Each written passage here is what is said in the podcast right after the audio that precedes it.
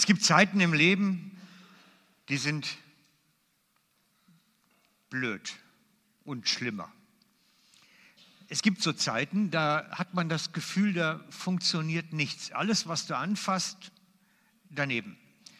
Und dagegen ist Murphys Gesetz dann eher noch eine Armutszeugnis. So, ihr kennt das Murphys Gesetz, so das Marmeladenbrot, das immer auf die Marmeladenseite fällt und solche Geschichten.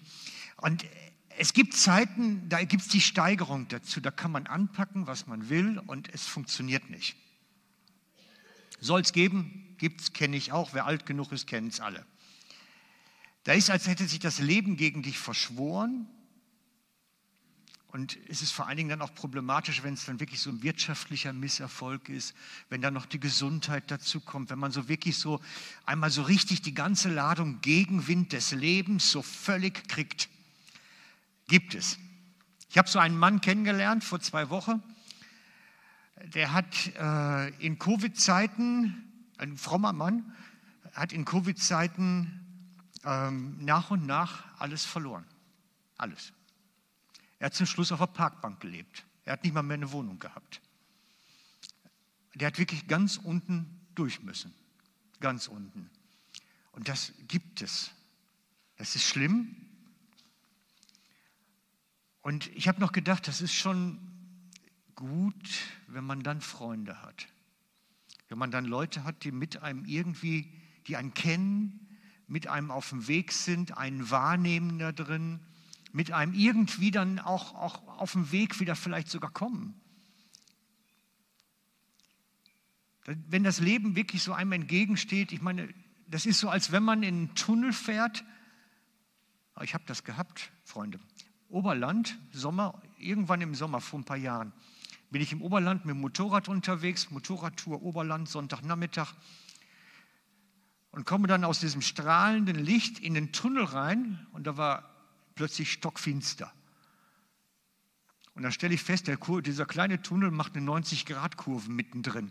Konnte gerade noch so diese Kurve nehmen, weil man so vorher so geblendet war und nachher so plötzlich in der Dunkelheit war. Und dann ist es gut, wenn das im Leben passiert, solche Geschichte, dass man dann Leute hat, die mit einem sind, die bei einem sind, wo man nicht allein ist. Richtige Freunde. Also nicht die Facebook-Freunde, die meine ich nicht. Ne, also das hat nichts mit Freundschaft zu tun, das sind vielleicht Bekannte. Also ich, ich weiß gar nicht, ob Amerikaner so denken, dass das alles Freunde wirklich sind, weil äh, Facebook kommt ja aus Amerika. Ob die so denken, weiß ich nicht, aber ähm, mein Verständnis ist, es gibt immer, es, es gibt Bekannte, es gibt Kollegen und es gibt Freunde. Ich, ich differenziere das ein bisschen mehr und ich habe wahrscheinlich ungefähr 4000 Bekannte vielleicht äh, ein paar Leute, die irgendwie ein bisschen näher sind und vielleicht vier Freunde oder so oder sechs. Viel mehr werden es nicht sein. Aber ich differenziere da. Und äh, es ist gut, wenn man Freunde hat. Das meine ich wirklich genauso, wie ich sage. Also Freunde sind die, die ich nachts anrufen kann und sagen kann, ich habe ein Problem, kannst du mir helfen? Ich hoffe, du hast so jemanden an deiner Seite. Ich hoffe, du hast echte Freunde. Das würde ich dir wünschen.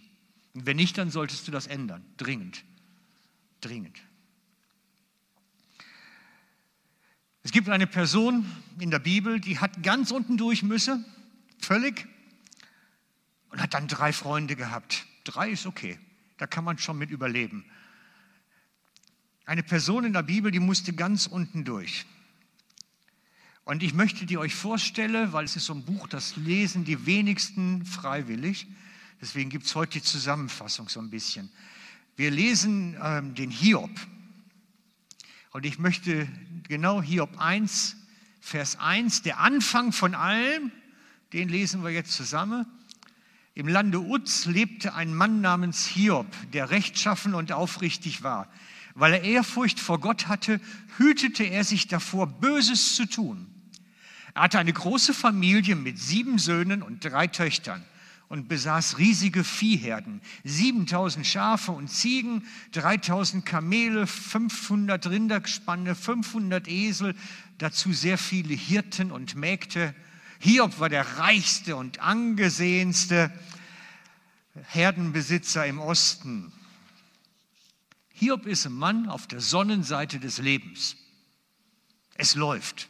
Er kann anpacken, was er will. Es läuft, es funktioniert. Es gelingt. Es gelingen mit ihm. Das ist doch super. Das ist ein Leben, was wir uns alle wünschen. Hiob ist auf der Sonnenseite.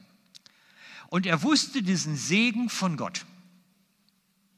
Das steht da. Er war rechtschaffend und hatte wirklich den Segen von Gott, das wusste er, er war Gott, gottesfürchtig und er versuchte alles zu tun, das ist jetzt wichtig, er versuchte alles zu tun, dass dieser Segen nicht von ihm weicht. Er kämpfte so gegen irgendwelche Gegentendenzen. Auf keinen Fall darf ich so diesen Segen Gottes verlieren. Wir lesen das, Hiob 1, dann 4 bis 5. Jahr für Jahr feierten seine Söhne reihum in ihren Häusern Feste, zu denen sie auch ihre Schwestern einluden. Immer wenn die Festtage vorbei waren, ließ Hiob seine Kinder zu sich kommen, um sich mit ihnen auf ein Opfer vorzubereiten. Schon früh am Morgen stand er auf, brachte Gott sehr viele Brandopfer dar. Für jedes Kind eins. Das tat Gott jedes Mal, denn er dachte, vielleicht haben sie sich schuldig gemacht und Gott insgeheim verflucht. Vielleicht haben sie ja Mist gemacht. Vielleicht ist da irgendwas im Dunkeln, was man noch wieder ausräumen muss. Es könnte ja sein, dass da irgendwo was schlummert.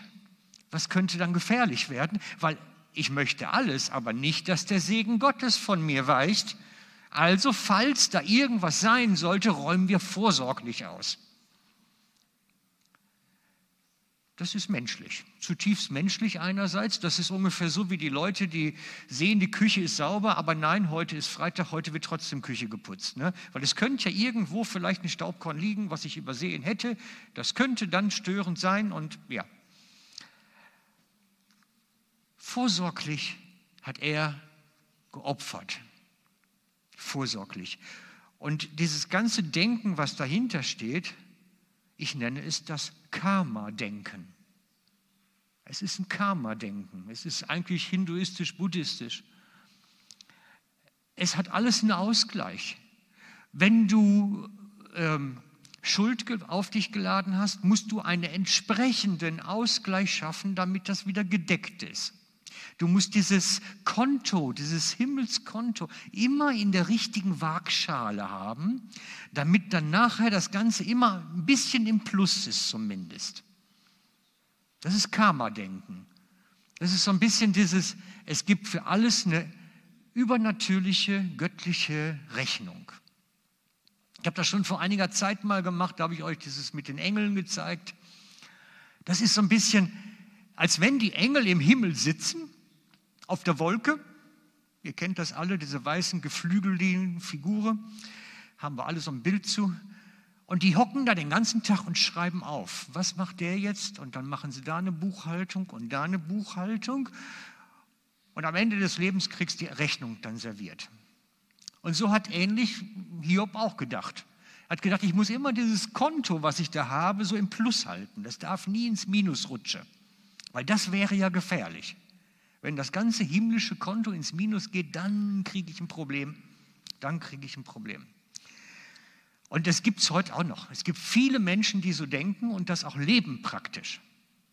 Ich bin da jetzt beim Vorbereiten über so einige Sachen gestolpert. Ich zeige sie euch sogar, weil sie sind öffentliche Bilder. Die geschehen schließlich öffentlich, die Geschichten. Ich habe gefunden eine Lady, das ist äh, in Portugal, das ist der Bußweg zur Fatima, zu einer Kirche.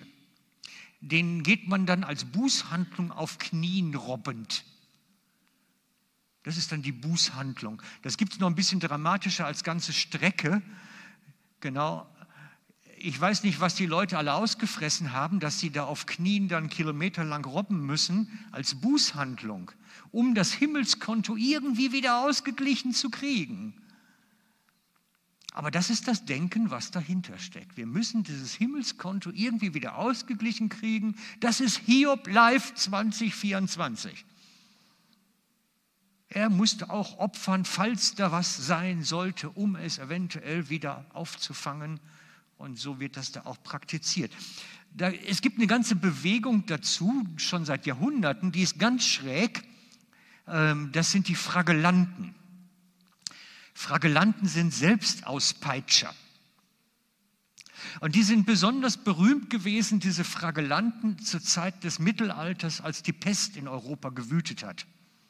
Da haben sie sich stellvertretend als Bußhandlung, als ganze Bewegung ausgepeitscht, um diese Sünde und Schuld, die die Bevölkerung auf sich geladen hat, durch, dadurch, dass die Pest dann kommen konnte überhaupt, irgendwie wieder zu sühne. Die gibt es heute noch die Bewegung. Die ist auch nicht klein. Ich zeige euch nur keine aktuellen Fotos, einfach auch aus, aus pietätischen Gründen. Das ist ein Gemälde aus dem Mittelalter. Das gibt es heute noch. Und das ist letztlich hinduistisch-buddhistisches Karma-Denken. Ich brauche immer einen passenden Ausgleich an Buße, an Gegenleistung, um solche Sachen, die irgendwie im Weg stehen könnten, dann wegzuräumen. Und Hiob dachte ähnlich, ich muss das Himmelskonto immer irgendwie im Ausgleich, leicht im Plus halten, dann ist alles in Ordnung.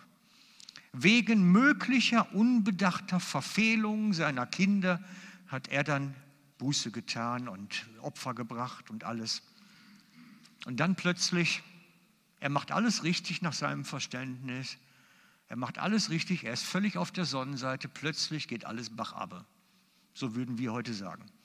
Es geht alles bachabe, es ist das Leben, wendet sich das Blatt, er kommt von dem Licht, so wie ich da in den Tunnel, plötzlich in den Schatten, in die Dunkelheit. Von einem Tag auf den anderen bricht sein ganzes Lebenshaus zusammen. Wir lesen zusammen Hiob 1 ab Vers 13. Eines Tages feierten Hiobs Kinder wieder einmal. Die haben ganz schön viel Party gemacht, finde ich. Aber egal wieder einmal im Haus ihres ältesten Bruders. Da kam ein Bote zu Hiob und meldete, wir pflügten gerade mit den Rindern, die Esel weideten nebenan, da überfiel uns eine Räuberbande aus der Gegend von Saba und jagte uns die Tiere ab. Alle Hirten haben sie umgebracht, nur ich konnte entkommen, um es dir zu melden. Im selben Moment stürzte schon ein anderer Bote herein ein Unwetter hat deine Schaf- und Ziegenherde mitsamt ihren Hirten vernichtet. Nur ich habe es überlebt und jetzt bin ich hier, um dir zu berichten. Kaum hatte er ausgeredet, als schon der nächste Bote atemlos kam. Nomaden aus Babylon haben unsere Kamelherden von drei Seiten überfallen und weggetrieben. Alle Hirten haben sie umgebracht, ich bin der einzigste Überleben. Im nächsten Augenblick kam wieder ein Bote. Hiob sagt er, deine Kinder feierten gerade, als deine Kinder deine Kinder feierten gerade, als ein Wirbelsturm aus der Wüste das Haus deines ältesten Sohnes erfasst und einstürzen ließ. Alle deine Kinder liegen unter den Trümmern begraben, sie sind tot. Ich habe als einziger dieses Unglück überlebt. Sein ganzer Wohlstand weg. Seine Familie, die Kinder tot. Ist schon schlimm, ne? Ist schon so richtig unten durch, würde ich das mal nennen. Und dabei hat er doch alles richtig gemacht. Es kann doch nicht sein, dass Gott jetzt da sowas zulässt, weil schließlich geht es ihm jetzt dreckig. Das kann doch nicht sein. Er hat ja alles richtig gemacht. Hiob hat doch alles richtig gemacht und plötzlich sowas. Kann doch nicht sein.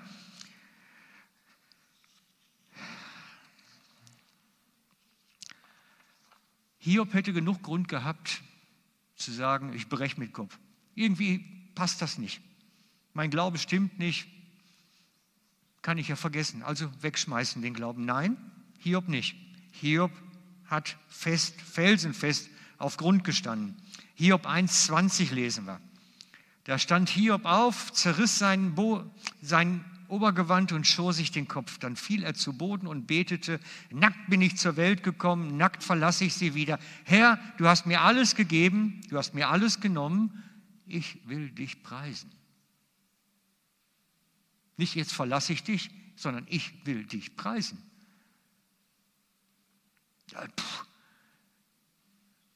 Das ist schon harter Tabak. Also das ist schon eine schwierige Geschichte, finde ich. Obwohl Hiob, obwohl dieses Leid über ihn hereinbrach, versündigte sich Hiob nicht. Kein böses Wort gegen Gott kam über seine Lippen. Wow, das ist ein Glaubensstand. Wie oft kommen wir ins Schwanken, ins Zweifeln, ins Rudern und ins Abrechnen mit Gott und er verliert alles in einem Tag und steht da und sagt, oh, ich preise Gott dennoch. Aber irgendwie, als wenn sich dann alles gegen ihn verschworen hat, war das Leiden damit nicht zu Ende mit dieser Aussage. Es geht eigentlich noch weiter, die Pechsträhne läuft weiter. Wir haben, denn danach wird Hiob krank. Wir lesen das in Hiob 2,7. Eitrige Geschwüre brachen an Hiobs Körper aus, von Kopf bis Fuß. Voller Trauer setzte sich Hiob in einen Aschehaufen, suchte eine Tonscherbe heraus und begann sich damit zu kratzen. Jetzt auch noch eitrige Geschwüre am ganzen Körper. Ah. Geht's noch schlimmer eigentlich? Geht's noch schlimmer? Erst verlierst du alles, Kinder tot, ganze Besitz weg, dann wirst du auch noch krank und jetzt kommt so das i-Tüpfelchen. Jetzt kommt seine Frau. Jetzt könnte man ja denken, die baut ihn wieder auf, die gibt ihm Mut und Hoffnung. Ne? Nee, die nicht. Das muss eine gewesen sein. Du. Hiob 2,9. Na, immer noch fromm? Wollte seine Frau wissen? Das ist cool, ne? Na, immer noch fromm? Verfluch doch deinen Gott und stirb. Boah, das ist mal eine Ermutigung, ne? oder halt auch nicht. Also ihr dürft das jetzt, wir müssen, wir lesen das mit unserer westlich zivilisierten Leseweise. Äh, der Text geht eigentlich ein bisschen anders. Dieses Verflucht doch deinen Gott und stirbt heißt eigentlich in unserer Sprache, bring dich doch um. Das ist eine Aufforderung zum Selbstmord. Es ist eine Aufforderung zum Selbstmord. Sie sagt dem Mensch, bring dich doch um. Das Leben lohnt sich nicht mehr. Vergiss es. Du armer Tropf. Und es war sehr egoistisch von seiner Frau, das so zu denken. So diese Aufforderung, bring dich doch um, war sehr egoistisch. Weil wenn er sterben würde, dann wäre sie wieder frei und könnte einen anderen Mann haben. Jetzt saß sie aber da zu Hause, hatte keinen, der sie versorgt, weil der Reichtum war gegangen, war weg. Knechte, Mägde hatte sie auch keine mehr und war trotzdem an den Mann gebunden, weil der saß ja da irgendwo in der Asche und kratzte sich. Aber wenn er denn sterben würde, dann könnte sie sich wieder neu orientieren, könnte wieder einen neuen Mann haben. Das war eine Aufforderung zum Selbstmord. Verfluch doch deinen Gott und stirb. Bring dich doch um. So nach dem Motto, dann habe ich Ruhe und kann wieder neu heiraten. Auch nicht schlecht. Sie wäre von ihrem alten, oder nicht alt, aber von ihrem armen, verarmten, kranken Mann erlöst, wenn er sterben würde. Und als wenn das alles nicht schon alles schlimm genug ist, ich meine, irgendwann wird die wieder gegangen sein dann, kommen dann drei Freunde in der ganzen Geschichte. Und eigentlich ist das ja schön, wenn Freunde kommen. Das ist doch gut. Das sind Leute, die einem dann auf die Schulter klopfen, die einem Trost zusprechen. Nee, die Freunde haben auch ein gutes Ansinnen gehabt, also war gut gedacht, schlecht gemacht, hätte ich jetzt mal gesagt. Denn sie kommen und helfen Hiob da drin, jetzt den Fehler zu suchen.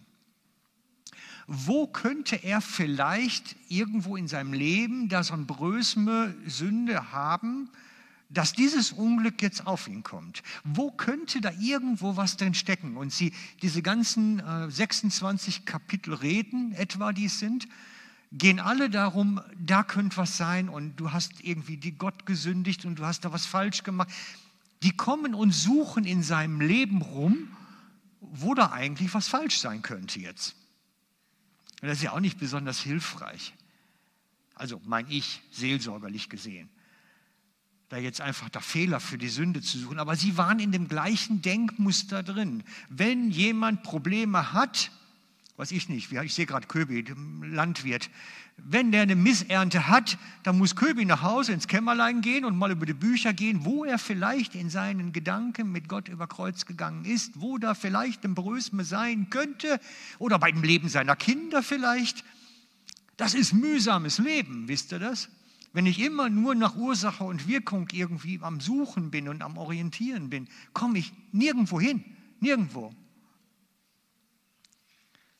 Jedenfalls kommen die drei Freunde, 25 Kapitel lang, suchen sie in seinem Leben nach irgendwelchen Fehlern und gucken danach, was da sein könnte. Und nach diesen 25, rund 25 Kapiteln sagt Hiob, ich bin richtig, ich habe mir nichts vorzuwerfen, Gott ist falsch, der hat ein Problem. Der, das ist ja auch mal eine Ansage. Ne? Er ist ja seinem, in seinem Denken noch völlig drin. Er sagt, ich habe alles richtig gemacht, ich habe alle Bedingungen meines Vertrages erfüllt. Gott hat ein Problem. Der hält den Vertrag nicht ein. Der hat letztlich Mist gemacht jetzt. Und er fängt an mit Gott zu rechnen und sagt, du hast ein Problem mit mir jetzt, weil ich stehe hier, ich habe meine Seite erfüllt, du nicht. Wörtlich, wir haben, glaube ich, die Stelle als nächstes.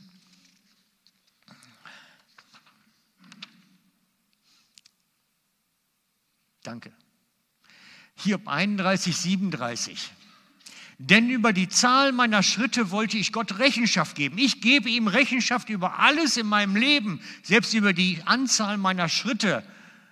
Wie zu einem Fürsten müsste er zu mir kommen. Wie zu einem Fürsten müsste Gott zu mir kommen. Das ist seine Haltung.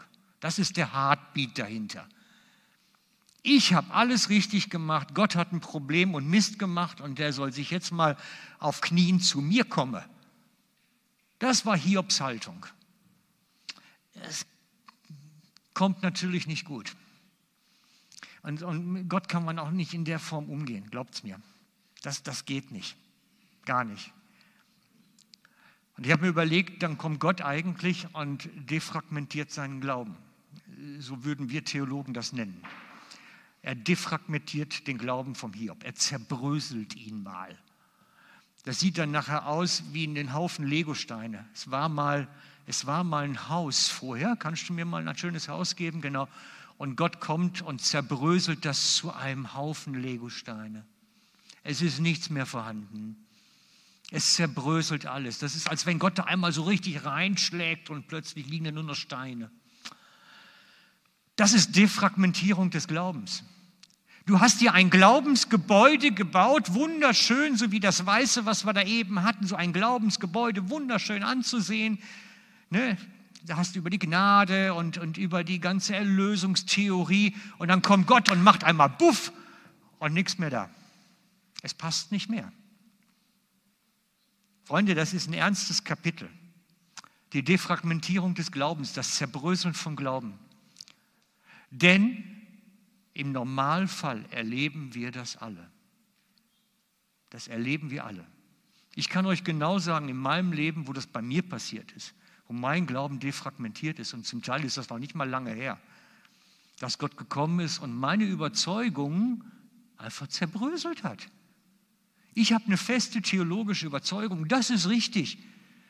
Und dann kommt Gott und sagt, Ätschi, Bätschi, ich zeig dir mal, was richtig ist und zerbröselt mein Gebäude. Und da muss ich anfangen, wieder neu zu buchstabieren.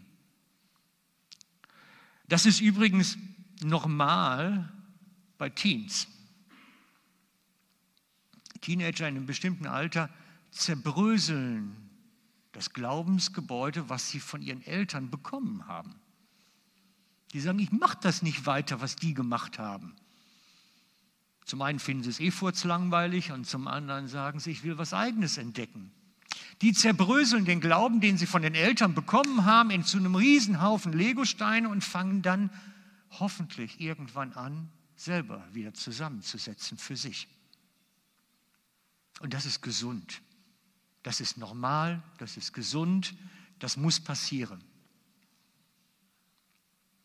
Aber damit sind wir nicht fertig. Wenn wir das nachher dann irgendwie im Alter von 20 so zusammenbröseln als Glaubensgebäude, dann kommt Gott noch oft genug und haut mal einen drein und wir müssen wieder anfangen. Glaubt's mir.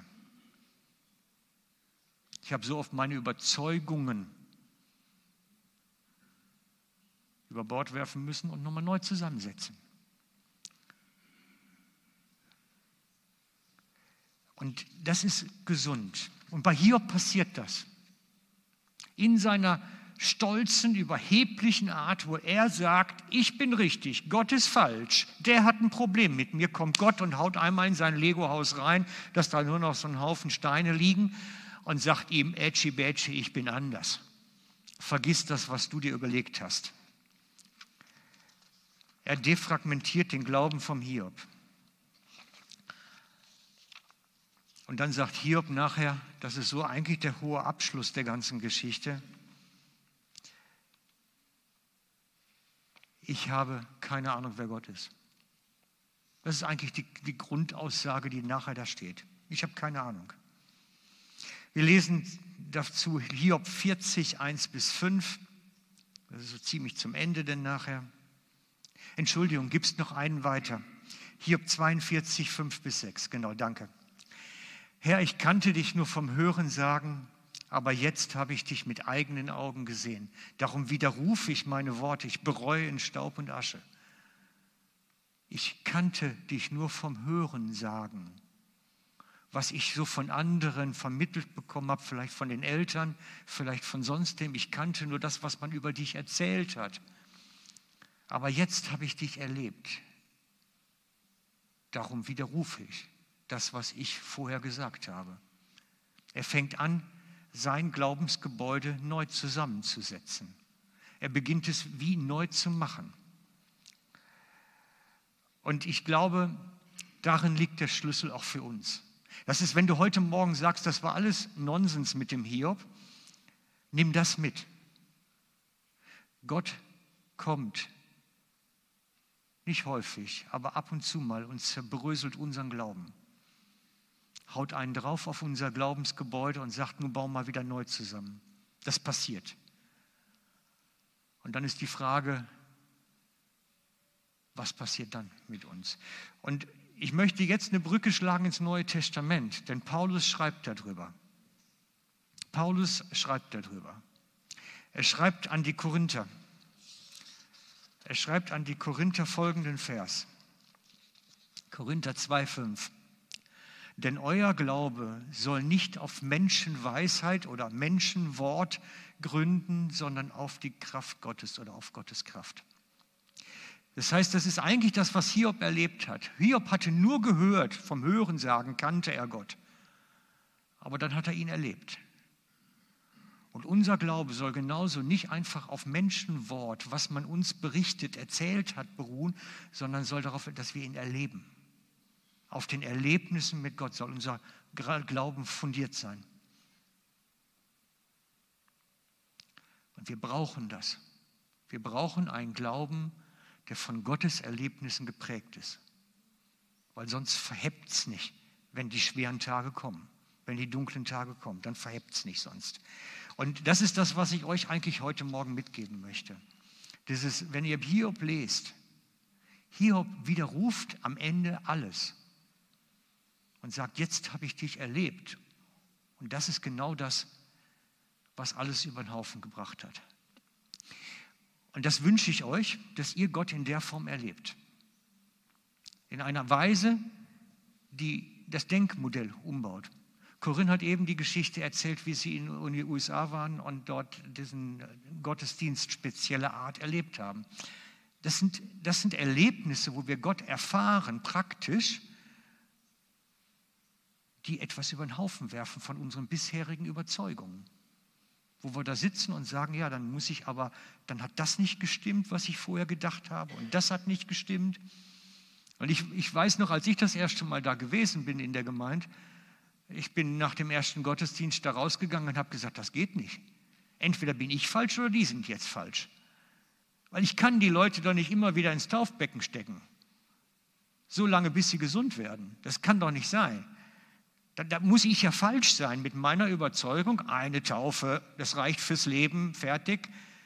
Die machen das immer wieder. Nur die Ergebnisse sprechen für sie und nicht für mich. Und dann musste ich mich auf den Weg machen, entdecken, was noch alles möglich sein kann. Dann zerbröselt unser Glaube, er defragmentiert und ich muss anfangen, das wieder anders neu zusammenzusetzen. Und die Zeiten brauchen wir im Leben. Die Zeiten brauchen wir im Leben, unbedingt. Und ich lade euch ein, gebt Gott den Raum, eure Überzeugung zu hinterfragen. Gebt Gott den Raum, dass er sagen kann, hey, vielleicht kann es ja auch anders sein. Blicken, gucken wir doch mal aus einer anderen Richtung an die Sache dran. Gebt Gott die Gelegenheit, immer wieder euch zu überraschen mit Dingen, die ihr noch nicht kennt. Es ist unsere Offenheit im Herzen, ob wir es sehen wollen oder nicht. Es ist unsere Offenheit im Herzen. Ich hätte damals auch nach Hause fahren können und sagen können, lass die doch machen, was sie wollen. Aber wenn ich sowas sehe, setze ich mich damit auseinander. Ich bin vom, vom Typ her so. Aber ich mache euch Mut dazu. Lasst das ruhig zu. Lass Gott dich überraschen. Und das ist das, was ich mir wünsche, auch für die Lobpreiszeit gleich, dass ihr eine Gotteserfahrung macht. So wie Hiob das sagt, ich habe Gott jetzt erlebt, deswegen kann ich umdenken. Und das wünsche ich euch auch, dass ihr Gott so erlebt. Das wünsche ich jedem von uns. Diese persönliche Nähe und Gotteserfahrung, die wir sammeln. Und es gibt natürlich verschiedene Sachen, wie das Ganze passieren kann. Eine davon ist das Abendmahl. Das werden wir gleich auch zusammen haben. Ich lade euch ein, gleich während der Lobpreiszeit zum Abendmahl zu kommen. Währenddessen, während wir singen, während wir hier anbeten, kommt währenddessen nach vorne, holt euch Brot und Wein. Ihr könnt aber auch gleichzeitig zum Ministry gehen, dass man für euch betet, dass ihr diese Erfahrung machen könnt. Ihr habt gesehen, Klawskis trauen sich, euch zu dienen mit dem, was sie bekommen haben. Es sind aber noch mehr dabei, die euch helfen. Ihr könnt kommen und sagen, hey, ich möchte mich aufmachen, ich möchte Gott entdecken nochmal auf eine andere Art und Weise. Bete doch gerade für mich mal. Und ich lade euch ein, das auch noch mitzunehmen heute. Während der Lobpreiszeit könnt ihr noch kommen. Hinten, links und rechts sind Leute, die auch für euch beten können dann in dem Moment. Seid ihr parat? Dann lasst uns zusammen beten jetzt erstmal. Jesus, und ich danke dir dafür, dass du uns begegnen möchtest auf deine Weise. Und dass du auch hineinkommst, laden wir dich ein, dass du hineinkommst in unsere Überzeugung, in unsere Vorannahmen, in unsere Prägung und auch die Sachen berührst, die vielleicht gar nicht passen. Wo du Dinge bei uns über den Haufen rühren möchtest, weil sie einfach nicht stimmen. Herr, wir sind manchmal so fest in unseren Überzeugungen und so fest in unseren Annahmen, was richtig und falsch und wo es gut ist und nicht gut ist. Und wir laden dich ein, komm hinein zu den Stellen, die du eigentlich überarbeiten möchtest, wo du reinkommen möchtest, dass wieder Dinge sich ändern, Sichtweisen sich ändern. Wir laden dich ein, in unsere Herzen zu reden, in unsere Herzen hineinzusprechen und uns ein ganz neues Erlebnis von dir zu schenken, wo du auch unsere Überzeugungen über Bord gehst. Jesus, wir laden dich an. Mit offenen Herzen sind wir vor dir und beten dich an. Amen.